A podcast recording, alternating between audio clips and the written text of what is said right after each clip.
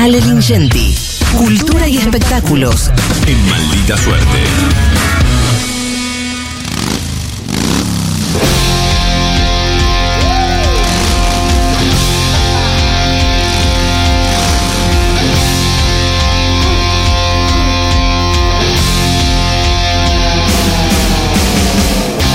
Nos vamos a Madrid y lo saludamos. Ale Lingenti, ¿cómo te va, querido? Buenas tardes.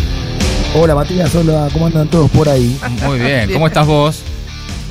Bueno, bien, todo bien, bien, escuchando Motley Crue, estamos escuchando un tema que se llama Girls, Girls, Girls, porque viene muy a cuento, tiene que ver con, con la columna que voy a hacer hoy, de una serie que se llama Pam and Tommy, que no sé si han podido ver o por lo menos saben de lo que se trata. Sí, Sí, el baterista de esta banda. Claro. Qué temazo. eh. Exactamente. Tommy Lee, que está a punto de cumplir 60 años, eh, Wow. que tuvo una vida súper agitada. Sí, sí, bueno, Pa- Pamela es más chica, Pamela Anderson, que es la otra protagonista de, de esta serie, que es una serie de ficción, ahora les cuento de qué se trata, es una serie que, serie que está en, en Disney Plus. Eh, Pamela tiene 54 y se acaba de casar, el año pasado en realidad se casó por quinta vez con su guardaespaldas. Ah, mira. Una No tenía ese dato, buena, ¿eh? Una Bien. genia. Sí. Está bien. eh, con Dan, su guardaespaldas, uno de sus guardaespaldas. eh, bueno, eh, la serie la trata muy bien, la trata muy bien a Pamela, eh, lo trata bien a, a- a Tommy Lee, eh, me parece que Seth Rogen es una persona con muy buena leche. eh, a mí me caen muy simpáticos los dos protagonistas de la serie, por otra Sí. parte. están interpretados por Lily James, que la verdad que la rompe, la rompe. Es una actriz británica que uno no hubiera imaginado en este rol, porque uno la conocía de, de una serie como Downton Abbey, eh, y, y Mm. después hizo de Cenicienta en una película de Disney. Entonces uno no imaginaba que se iba a transformar de la manera en la que se transformó para ser eh, Pamela Anderson, Claro. ¿no? Sí, cuando decís, para, para, para que me interesa, es- cuando decís se transformó, uno imagina, digamos, ten- tenemos el recuerdo de, de aquella Pamela Anderson muy este, voluptuosa, con Sí. muchos pechos, mucha cola. Está bu- buenísima, sí, no sí. sé, no sé eh, entonces ¿Hasta cómo dónde se transformó? cómo se transformó. No, no, no se puso tetas ni. Ah, ni gracias. se- No lo quise decir así.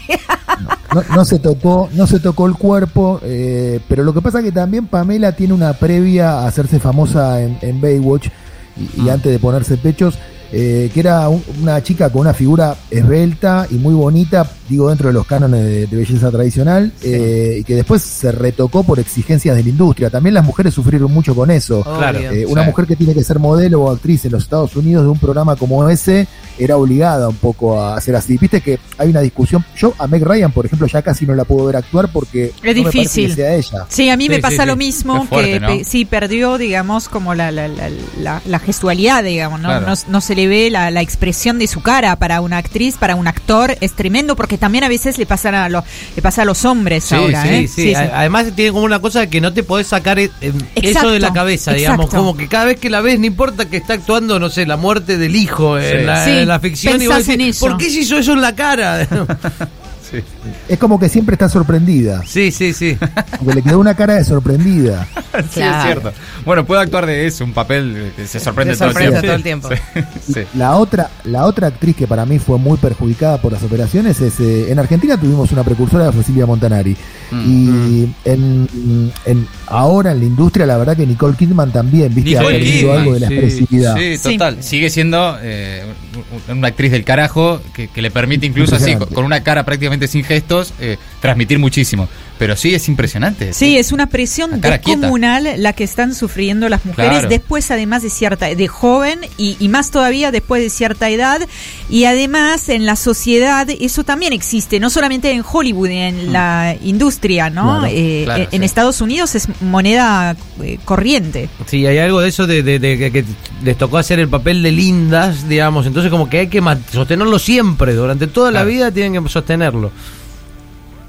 Es muy notable eso y es particularmente notable en casos de actrices como estas. A- acabamos de, de hablar de una de las que es, eh, bueno, una de las mejores actrices de, de la actualidad, que es Nicole Kidman, ¿no? Desde hace años es Sí. una de las mejores actrices que, que hay en, en el cine y bueno, con, con este asunto. Eh, vamos a contar un poco de qué se trata Pam and Tommy, son ocho capítulos. eh, yo creo que era una serie que merecía un poquito, un poquito poquito menos, porque Ajá. se contaba en menos capítulos. Son capítulos cortos de todos modos, pero la anécdota es muy chica. Lo, lo que pasa es que los actores están tan bien que igual te los ves así de un saque. Claro. Eh, Bueno. eh, el baterista está en Disney Plus, insisto, el baterista de Motley Crue, digamos, fue protagonista de un video viral con Pamela Anderson en una época donde Internet aún era un fenómeno, digamos, en ciernes. Estamos hablando del año 95. Sí. Eh, ese fue apenas un eslabón de una cadena de escándalos eh, en la que estuvo envuelto eh, él, digamos, con Pamela Anderson y con su grupo, con Motley Crue, que era un grupo muy, muy desordenado y muy salvaje fuera del escenario, eh, y por eso también tuvo muchos problemas. Eh, la banda explotó en la década del 80, ustedes se acuerdan de Motley Sí. Sí, sí, claro. Bueno, vendió más de 100 millones de discos, o sea, fue una cosa seria eh, Claro. en Estados Unidos y en Europa. Eh, y bueno, y lo que hoy en pleno auge de la era digital es moneda corriente, que es la viralización de un contenido íntimo, no lo era tanto allá por el 95, eh, cuando esas imágenes de contenido sexual se volvieron virales. Estamos hablando de un video íntimo que filmaron eh, eh, Tommy Lee y Pamela Anderson. Uno se pregunta siempre, y es legítima esa pregunta cuando son famosos, si esto no es adrede, o sea, si esa filtración Claro, claro. no es Sí. Claro, un invento como para ganar más prensa, porque al final de la cuestión, eh, mira, eh, les terminó reportando 20 años después, por ejemplo, derechos para hacer esta serie. Eh, No, y el mayor de no los sé. respetos también, ¿no? Para, para, ese, Sí, sí. No, para ese momento, ¿no? Sí. Totalmente. Impresionante. Bueno, Sí, pero pues, digamos, un poco ese es el conflicto de la serie, eso te iba a preguntar, digamos, que este el conflicto es cómo cambia la vida, Gera, cómo cambia la vida de estos dos personajes, esto es lo que la ficción propone, a partir de ese fenómeno. Ah, ok, ok. Natural, naturalmente cambia para mal. La teoría de la serie es que Tommy Lee y Pamela Anderson, eh, que declararon hace poco uno y el otro, eso es verdad, que digamos Pamela dijo él fue el amor de mi vida y, y Tommy dijo Pamela fue el, el amor de mi vida, con lo cual el, el guardaespaldas mucho no pinta, por más que se haya casado con Pamela. Bueno, ya está, amigo. Yo no quisiera ser ese guardaespaldas. Sí, claro. Qué lindo amor correspondido igual, ¿no? Porque está bueno digo, que los dos hayan sí, dicho lo mismo.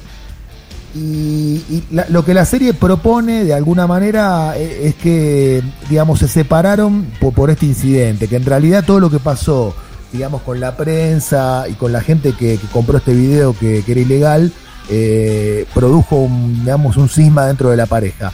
Eh, la historia, digamos, retoma, eh, digamos, eh, esta, historia de la serie ret- retoma este, este fenómeno, este hecho.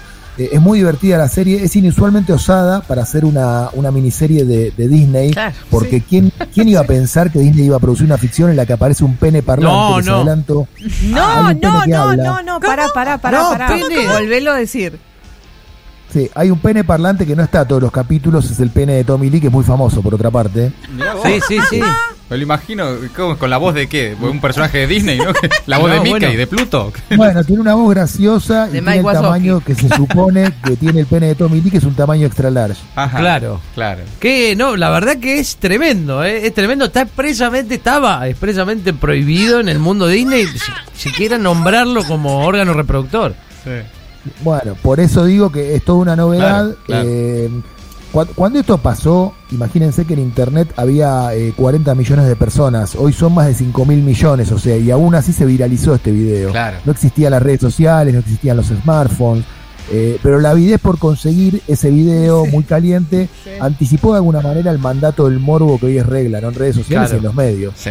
Eh, por eso me parece que la serie tiene una resonancia también en la actualidad. La historia del robo del video es bastante conocida, o al menos la versión que el propio Tommy Lee contó un montón de veces en diferentes entrevistas, eh, que de hecho recrea la miniserie de Disney, eh, y también en una autobiografía coral que les- si les interesa le- les, recomiendo, está en la Argentina, es una autobiografía que se llama Los Trapos Sucios de, de Motley Crue, es muy divertida porque fue una banda bastante eh, desordenada, como les dije, fuera del escenario y tiene momentos divertidos.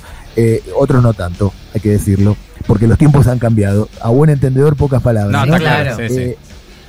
Entonces eh, es difícil, ¿no? Ver, ver lo que lo que era considerado salvaje en una época y rockero eh, con, con los cánones de hoy, bueno, cambia. Hmm. Eh, hubo un electricista muy vengativo, un electricista que trabajaba en la casa de Pamela Anderson y Tommy Lee y que lo despidieron, parece que Tommy Lee tenía pocas pulgas y lo despidió sin más.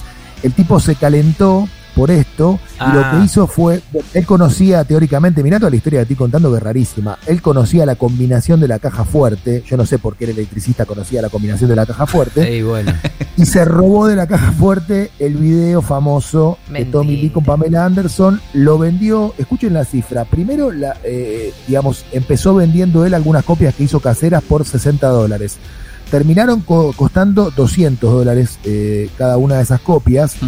Eh, y después empezó a hacer el, el video ofertado por las grandes cadenas como Walmart y como Blockbuster que existían ya en ese momento. Empezó a ser ofertado en el sistema pay-per-view de los hoteles Claro, eh, y en Oh, canales wow. privados de muchísimos hoteles. Es un delirio. claro. No, no, no. No, no, impresionante. año- Sí, no, se industrializó de repente. el- Sí, y, y- y aparte digo, eh, a pesar de que ellos interpusieron algunas prerrogativas legales, igual no lo pudieron detener. No, ya el libro. Guinness de los récords dice que en el año 2000 Pamela Anderson fue la estrella más descargada de internet. Sí, vos. sí, sí, tiene lógica, es razonable. Sí. Así que bueno, de eso, eso cuenta la serie, lo cuenta de una manera muy graciosa, lo cuenta de una manera muy tierna con los dos personajes, la verdad que se los trata Ah, muy bien a los dos. Ajá. Eh, sí, sí, Seth Rogen es un tipo con mucha onda, me parece a mí, me, par- me parece que hizo la serie no para joderles la vida, sino para justamente para contar la historia, que es una historia totalmente contable, por, por inventar un término para, para la ficción, eh, y los trata muy bien. De Eh, repente... eh, repetime, eh, Seth Rogen es el productor, digamos, el, el que produce la película, pero a- además tiene algún papel en, en- en la serie, es el perdón. productor de la serie, es el productor de la serie que tiene ocho capítulos y está en Disney Plus y además hace el personaje del electricista vengativo Ah, que se robó el video. Genial. Y está muy bien. Eh, la verdad que están bien todos en la serie, ella particularmente está genial. Eh, Bien. qué sé yo, hay alguna escena de ella en la que queda como un poco tonta y hay una escena de él en la que queda como demasiado vivo. Eh, me da la impresión de que responden un poco a los cánones de comportamiento de una pareja del show business de esa época. Claro, Yo claro. no me lo tomaría tan a mal, no le pondría la lupa, Mm. digamos, de la lectura contemporánea, sí o sí, se entiende lo que digo, Sí, ¿no? sin Sí, duda, sí, sí, sí. perfecto, perfecto. Bueno, pero la recomendás, es, es una buena serie para mirar entonces. Sí, sí, sí. A Bien. mí me gustó, yo me la vi de un saque, son ocho capítulos nada más, se llama Pam and Tommy, está en Disney Plus y eh, insisto, contraten Disney por lo menos para darse el gusto por un mes de ver un pene en una pantalla de Disney. Por esa curiosidad, al menos, claro. Bueno, Ale, un abrazo, amigo, gracias, eh. Chao. Ale Lingenti, desde Madrid, entonces, con la serie de Pamela Anderson y Tommy Lee, Pam y Tommy. Maldita suerte. Una mirada absurda de una realidad crítica. O una mirada crítica de una realidad cada vez más absurda.